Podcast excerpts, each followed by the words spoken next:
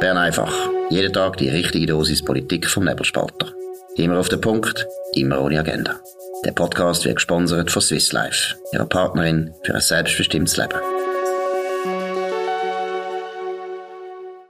Ja, das ist die Ausgabe vom 23. September 2022. Dominik Feusi und Markus Somm. Am Freitag, Freitag während der Session, ist eigentlich immer Bundesrat. Sie haben sich auch getroffen. Aber es ist nicht so wahnsinnig viel rausgekommen. Dominik, was sind da die neuesten Informationen? Ja, ich nehme an, Sie haben so viele Fragen aus der Fragestunde vom Nationalrat müssen behandeln, dass Sie gar nicht zu gescheiteren Sachen gekommen sind. Nein, es gibt keine Medienkonferenz, haben wir gehört, ähm, kein jetzt grosse Geschäft, aber man, man hat gleich äh, diskutiert. Offenbar hat man auch das Europa-Dossier nochmal angeschaut. Das macht man fast jedes Mal und entscheidet nie etwas. Eine Medienmitteilung, einmal bis jetzt, äh, ist mir aufgefallen, Bundesrat ermöglicht den Start der Arbeiten für Reservekraftwerk in Bir, Aargau. Das ist ähm, die, die, das sind die acht Öl, Gas, ähm, ähm, Kraftwerk, wo man in Bir bauen wo bis 2026 dann sollten um sein, wo könnten einspringen, 250 Megawatt äh, produzieren für den Notfall, sagt der Bund. Und da hat man ja eine Art äh, Bewilligungsverfahren gebraucht, weil Bewilligungsverfahren nach kantonalem Recht wäre viel zu kompliziert und viel zu lang gegangen. Und äh, es ist lustig, oder? Statt dem ordentlichen Bewilligungsverfahren macht man jetzt ein, Zitat, spezielles bundesrechtliches Bewilligungsverfahren und damit kann man das zack machen und durchführen und anfangen. Ist doch großartig. Genau, es ist eigentlich natürlich etwas, was beängstigend ist, weil äh, wer Bern gut kennt, weiß Verordnungen sind heute schon absoluter Alltag und der Bundesrat tut extrem viele Verordnungen erlassen, die praktisch im Prinzip Gesetze sind. Und es sind Gesetze, die nicht einmal geschrieben sind vom Bundesrat, sondern von der Verwaltung. Das Parlament hat auch nichts mehr zu sagen. Wir haben teilweise da eine Entdemokratisierung, die schon sehr weit geht. Und äh, im Prinzip da sieht man es auch wieder, wie schnell das denn die können. Einfach Zeug beschließen, ohne Abstimmung, ohne Diskussion und so weiter zeigt aber auch, da glaube ich, ist wichtig, eben, man könnte, wenn man wollte, könnte man ganz schnell Grosskraftwerke jetzt einleiten, den Bau. Ein Kernkraftwerk bauen kostet uns sechs Jahre. Ein Gaskraftwerk oder das Gaskombikraftwerk viel noch kürzer, drei Jahre. Wir hätten schon in drei Jahren die Kraftwerke da. Wir hätten das ganze Gestürm nicht am Strompreis. Wir müssen nicht über Sparen reden. Wir müssen nicht darüber reden, dass wir jetzt äh, laut äh, Simonetta Sommaruga das zweite oder das dritte oder das vierte müssen duschen. Nein, es ist, es ist ein grosses Ärgernis, weil eben, man sieht eben, wo der politische Wille da ist oder wo die Not gross ist, ist eigentlich die Regierung, sind Politiker nachher wahnsinnig schnell in der Lage, auch zu handeln. Das sieht man auch im letzten Abschnitt von der Medienmitteilung, ähm, wo es eben um den Lärm- und Umweltschutz äh, geht. Da steht einfach so lapidar, für den Betrieb braucht es Anpassungen der Lärmschutz- und Luftreinhalteverordnungen sowie eine Verordnung für den Abruf der Reserve. Der Bundesrat wird darüber in den nächsten Wochen entscheiden. Punkt. Ja, fin de la discussion. Ja. Ja, und das ist ja doppelt ärgerlich, wie, wie wir vielleicht äh, schon mal gesagt haben. Ich weiß gar nicht, der Markus Blocher, Unternehmer aus dem Aargau, der Sohn von Christoph Blocher, vom Altbundesrat, hat ja eine sehr gute Idee geäussert letzte, dass nämlich alle die Firmen in der ganzen Schweiz haben überall Notstromaggregat, wo man kann betreiben mit Diesel und so weiter. Und zurzeit ist die Vorschrift so, ich glaube auch eine Verordnung, wo einfach heisst, man darf nur 50 Tage, glaube pro Jahr die laufen genau. lassen. Dort müssen wir nur die Luft reinhalten, Verordnung, das ist bei der Sommaruga, müssen wir abändern, damit wir die länger laufen lassen. Und dann hätten wir das ganze Stromproblem in dem Winter gelöst.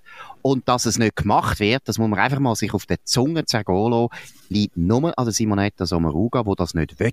Und die anderen sechs Hösis im Bundesrat wehren sich zu wenig und sagen nicht, wir können jetzt die einfach überstimmen.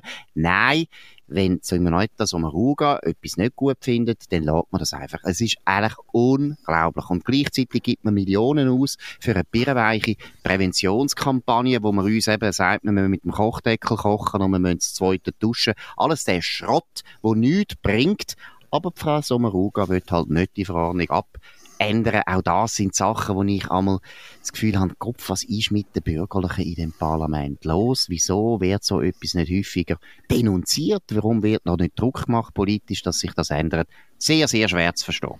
Also auch die, die, es geht noch mehr Geld fort, also die acht mobile Turbinen, eben die, die es jetzt braucht, will man die Idee vom äh, äh, Markus Blocher nicht einsetzt, die kosten auch mehrere hundert Millionen und sie lassen eben weil wir ja, das wird mindestens der Winter mit Öl betrieben, äh, ähm, Tausende von Tonnen Öl rauf. Ähm, man sieht es an dem Satz, den ich vorher vorgelesen habe. Falls ihr in Bir wohnt, habe ich mir schon sagen wird das ein schwieriger Winter für euch, weil es offenbar auch Ruhes äh, rauslässt. Also ihr müsst ein euch Auto, wenn ihr mal äh, draussen wollt, vielleicht bei einem schönen Wintertag äh, einpackt, äh, an, an die Sonne liegen. Müsst ihr zuerst liegen und alles müsst ihr waschen, ihr müsst Fenster dreimal putzen im Winter, weil das offenbar ein bisschen grusige Angelegenheit wird. Und gefragt eben, hat man niemand. Gut, wir können das jetzt nicht mehr ändern. Jetzt gehen wir auf ein anderes Thema, wo ja eine historische Dimension hat. Das ist 30 Jahre EWR-Abstimmung, kommt jetzt immer näher. Was muss man da dazu sagen, Dominik? Ja, ist eine gute Zusammenstellung von Oliver Washington, SRF. Äh, er hat die Select-Studie, was zum EU-Beitritt gibt in der Schweiz, eigentlich seit 1995, hat er aufgeschlüsselt ähm, nach äh, Alterskategorie und nach Parteizugehörigkeit. Und das ist interessant. Also die 18 bis 34-Jährigen, die haben 1995 zu fast 60 Prozent Ja gesagt zu einem EU-Beitritt. 2019 sind es noch 6,5 Prozent gewesen. Und überhaupt dass auch bei den 35 bis 49-Jährigen von 58 Prozent auf 11,5 Prozent, bei den 50 bis 64-Jährigen von 51,6 Prozent auf 18,3 Prozent.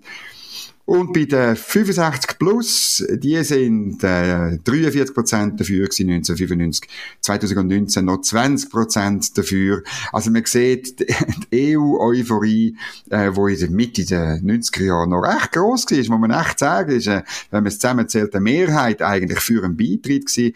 Das ist jetzt wahnsinnig, das ist komplett zusammengeschmolzen. Es ist einfach nichts mehr da von diesen 90er Jahren und ja, ich finde das gut. Ja, es ist aber auch interessant, weil eben es zeigt, äh, erstens, wie das sich total zersetzt hat. Das ist eigentlich nicht eine Überraschung, weil die EU hat sich eben auch anders entwickelt, als die Leute damals gemeint genau. haben oder auch gehofft haben. Das ist wirklich wichtig, oder? Die EU hat da viel, viel Fehler gemacht oder sehr viele Sachen, wo sie gemeint haben in den frühen 90er Jahren, das werde zum Erfolg führen. Zum Beispiel die gemeinsame Währung ist auch dann eigentlich vorangetrieben worden. Hat sich eben nicht als Erfolgsgeschichte herausgestellt. Äh, ist etwas, was zum Beispiel mich auch beschäftigt, ist die ganze Strommarktliberalisierung, wo man jetzt total da betroffen sind, bin ich je länger, je weniger äh, so sicher, ob das wirklich so eine ganz gute Idee war. Es ist auch so eines der grossen Projekte von der EU, wo wir dann auch mitgemacht haben, logischerweise, weil wir eng verbunden sind mit der EU. Aber eben, es ist natürlich etwas passiert in den letzten 30 Jahren. Und das Interessante ist ja das, dass sich bei der Bevölkerung die Meinung extrem geändert hat und dass man aber eigentlich, wenn man die Bundesverwaltung anschaut oder viele Politiker, ja, das Parlament. auch ein bisschen geändert, oder? Die haben sich schon ein bisschen geändert, aber ich glaube, die meisten haben sich nur geändert, weil sie gemerkt haben, die Bevölkerung will das nicht mehr. Aber von der Überzeugung her glaube ich nicht, dass sehr viele Politiker und vor allem sehr viele Beamte wirklich heute richtig selber auch zu einer anderen Meinung gekommen sind, nämlich, dass die EU eben wirklich nicht so eine Erfolgsgeschichte ist, dass das nicht so gut ist für unser Land. Da muss ich sagen, da bin ich nicht sicher. Da ist eine unglaubliche Hartnäckigkeit festzustellen, wo meiner Meinung nach ins Bornierte reingeht. Ich weiß nicht, wie du das siehst. Ja, es gibt natürlich die Leute. Das ist ja, aber auch in der Bundesverwaltung ist man ein bisschen, ist man ein bisschen nüchterner geworden. Aber es ist, ähm, wenn man zwischendurch einen Bericht liest, oder eben auch, wenn man Parlamentarier zulässt, oder, äh, also ein Elisabeth Schneider-Schneider ist natürlich un, unberührt von diesen Tendenzen. Aber wenn du das ansprichst, Politik, schiebe ich gern die, die, die Zahlen für die Parteien nach.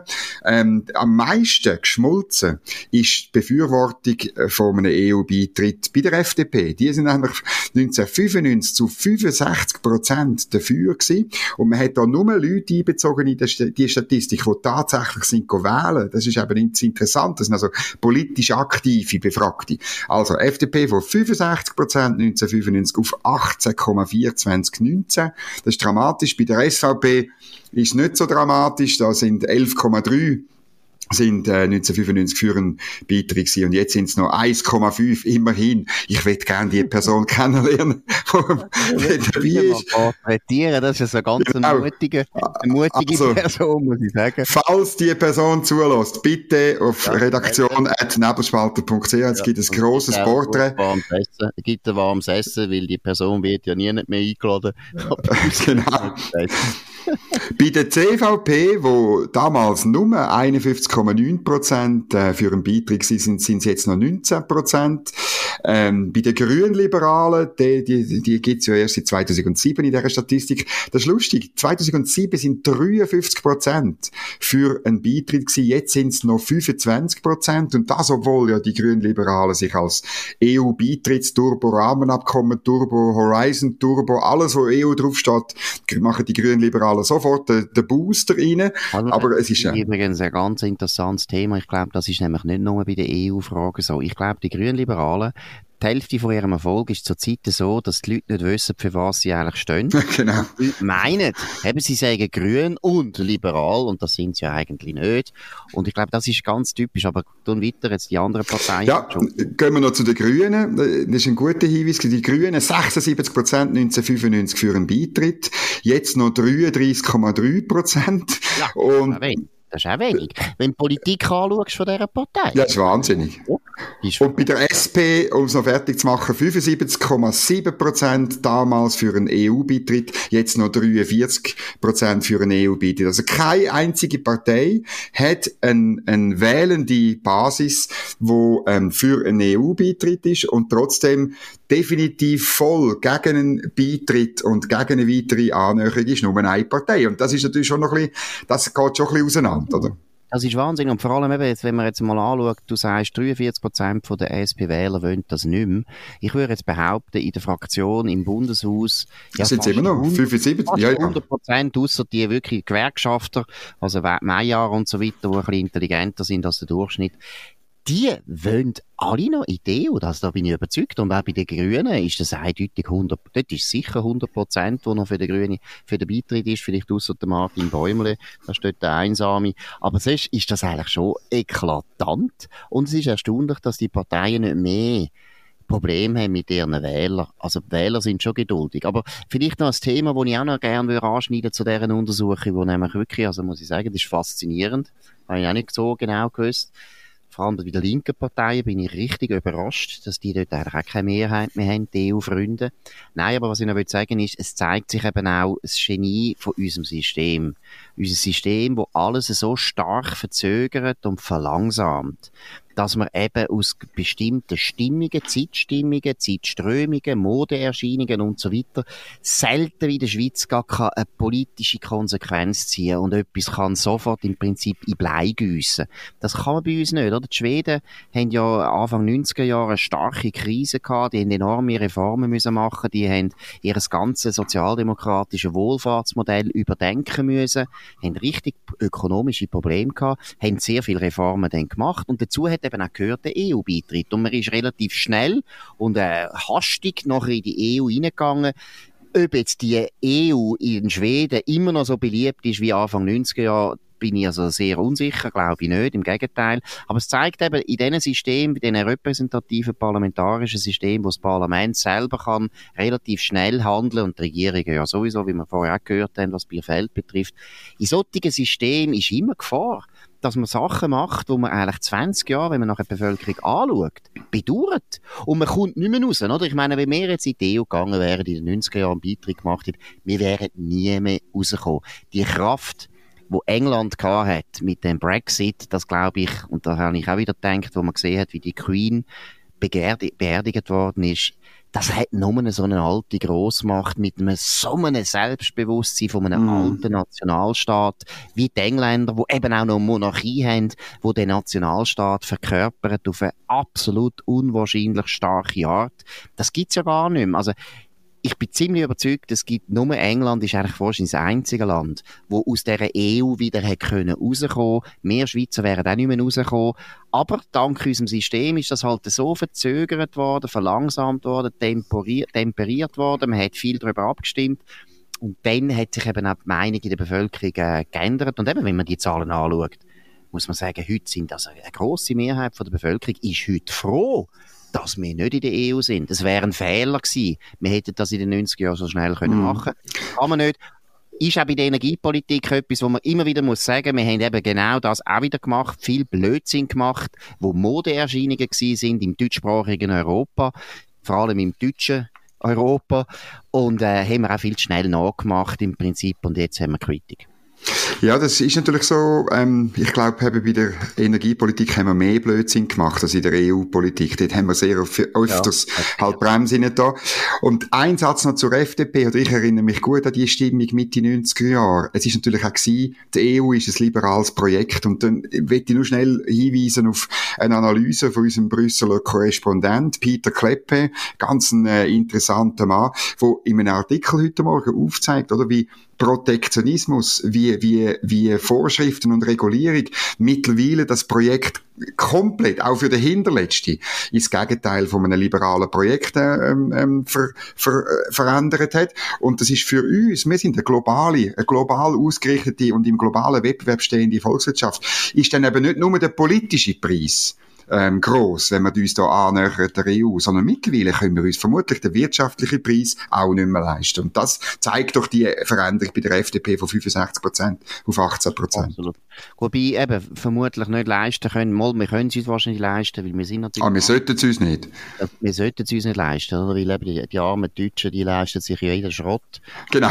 Und, und können sich das auch relativ lang leisten, weil ihre Wirtschaft doch sehr tüchtig ist und immer noch wettbewerbsfähig. Das ist eben dann das Gefährliche, gerade bei den erfolgreichen Ländern. Ich meine, Holland gehört auch dazu, ist auch durchaus erfolgreich nach wie vor, trotz EU, Österreich auch, Dänemark auch. Es ist eben nicht so eindeutig dann, aber es ist eindeutig klar, politisch ist der Preis eben für die Schweizer immer sehr klar gewesen. Und das ist sicher auch der wichtigste Grund, warum wir immer ein Nein hatten. Wenn es nur um die Wirtschaft gegangen wäre, dann hätten wir wahrscheinlich den EU-Beitritt schon lange auch leider beschlossen. Aber Gott sei Dank haben wir eben die direkte Demokratie, den Föderalismus, so viele Sachen, die nicht gehen mit der EU, ganz gleich, was man haltet von der EU, dass das eben nie ein Thema war. Aber doch, wahnsinnig interessante Zahlen. So, wir sind schon fast am Schluss von dem Bern einfach heute, am 23. September 2022. Ganz ein wichtiger Hinweis in eigener Sache. Ihr wisst, am Sonntag sind Abstimmungen, 25. September. Äh, ganz wichtige Abstimmungen, vor allem die zwei AHV-Vorlagen, dann aber auch Massentierhaltung-Initiativen und äh, die Reform von der Verrechnungssteuer. Gehen stimmen, ist wirklich wichtig, vor allem gehen richtig stimmen. Wir vom Nebelspalter sind natürlich auch auf Deck. Wir werden das Bern einfach Spezial bringen am Nachmittag, am Sonntagnachmittag. Wir haben einen Spezialgast. Dominik, wer kommt? Ja, der andere Silberschmidt, FDP-Nationalrat äh, von Zürich, äh, der kommt live in Bern einfach vorbei, analysiert mit ähm, dir, Markus, und mir äh, die Abstimmungsresultate. Ähm, wir gehen dann sofort online, das wird irgendwann so Viertel vor vier, vier sein, wo wir das im Kasten haben, und dann tun wir es online stellen und es ist parat direkt auf eure Ohren. Genau. Danke vielmals. Bis dann. Hoffentlich findet das euer Interesse. Und sonst wünschen wir ein schönes Wochenende. Ihr könnt uns äh, natürlich abonnieren auf nebelspalter.ch, Apple Podcasts, Spotify und so weiter. Könnt uns weiterempfehlen, könnt uns bewerten mit vielen Punkten. Wir sind wieder da, wie gesagt, am Sonntag. Daran denken. Oder sonst am Montag zur gleichen Zeit auf dem gleichen Kanal. Danke vielmals und bis bald. Das war Bern einfach, immer auf den Punkt, immer ohne Agenda. Gesponsert von Swiss Life, ihrer Partnerin für ein selbstbestimmtes Leben.